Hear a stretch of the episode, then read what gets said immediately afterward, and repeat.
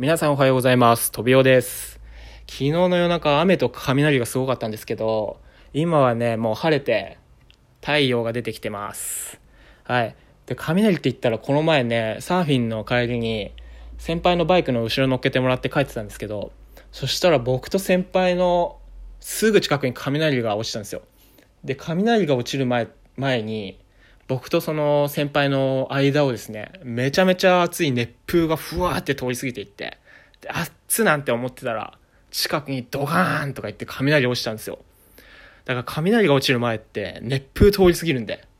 もう皆さん本当気をつけてください。はい、怖かったですね、あれは。まあ、それはいいとして、はい、今日はね、僕の友人がやってるサーフショップで、サーフィンスクールのお手伝いに行ってきます。僕の知り合いでサーフィンやってみたいって方がいたんで、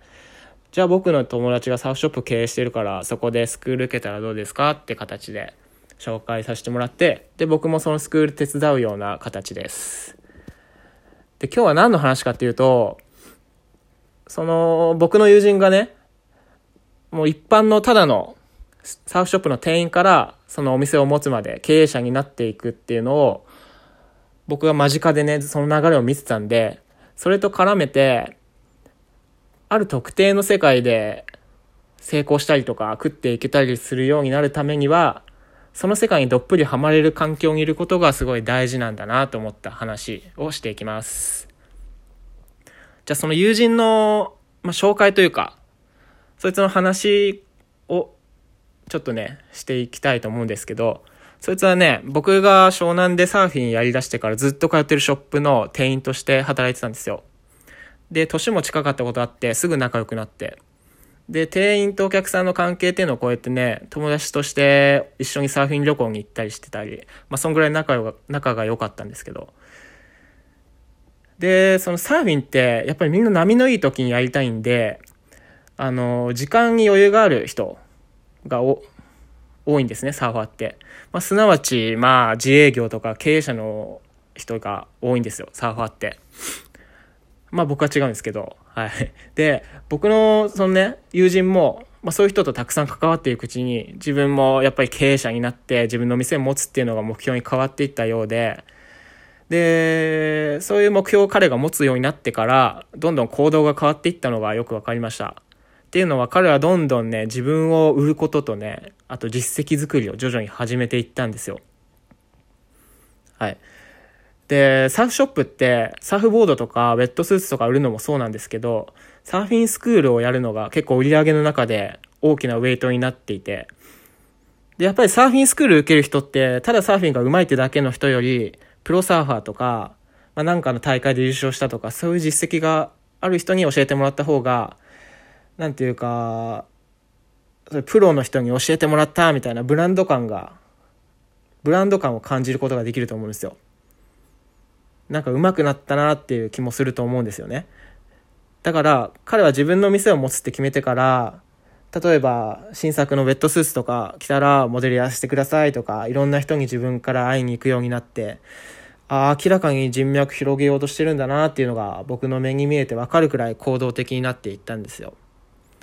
で、さらにね、彼はね、実績作りのためにサーフィンの大会に出場してプロサーファーにまでなりました。で、プロサーファーになるためにはね、公式のサーフィン大会に出て、ある程度勝ち抜いた後にプロサーファーに勝たないと、プロの資格がもらえないんですよ。でも彼は自分のお店を持った時にね、もうプロ、お店を持った時にすでにプロサーファーでないといけないと思ってたっていう話をしてて。で、まあ、もう2年ぐらいでプロになっちゃいました。はい。だからこんな風にね、彼は自分を売るっていうのと同時に実績を作るためにそういう努力も重ねてたわけですね。で、そんな彼を見てて、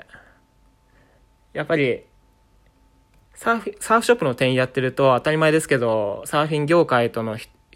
人とのつながりも強くなっていって、まあだから、彼がね、人脈を広げていくにはね、もう、全然、まあ楽というか、広げやすい環境にいたわけですね。自分を売りやすい環境にいて。で、サーフショップ自体も海から近いんで、まあ、プロサーファーになるための練習をたくさんできる環境にあったわけですよ。で、何が言いたいかっていうと、やっぱり、今回はサーフィンでしたけど、まあ、自分がね、特定の世界でやっぱり有名になったりとか食っていきたいんだったら、その世界、その世界にどっぷりハマれるような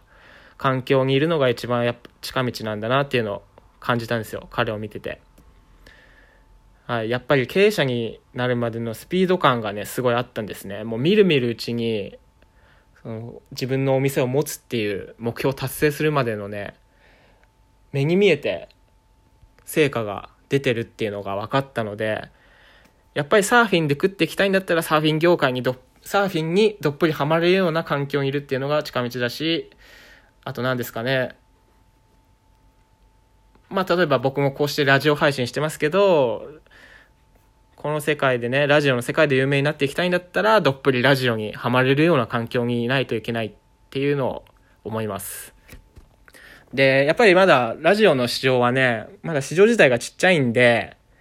まあ、会社辞めてラジオに専念するっていうような市場ではないような気がするんですけど、まあ僕もやっぱり仕事中とね、サーフィンしてる時以外は、できるだけこの音声配信アプリね、ラジこのラジオトークですとか、いろんな、あとは、ヒマラヤっていうアプリもあるんですけど、そういったところをね、どんどん見て研究しするようにしてます。はい。っていうお話でした。というわけで今日はサーフスクールの手伝い行ってきますんで、この辺で終わりにしたいと思いますけども、明日は僕の誕生日、ついにみそじになるんでね、しっかり誕生日配信もやっていきますんで、はい。それでは、ごゆるりと日曜日を楽しんでください。バイバイ。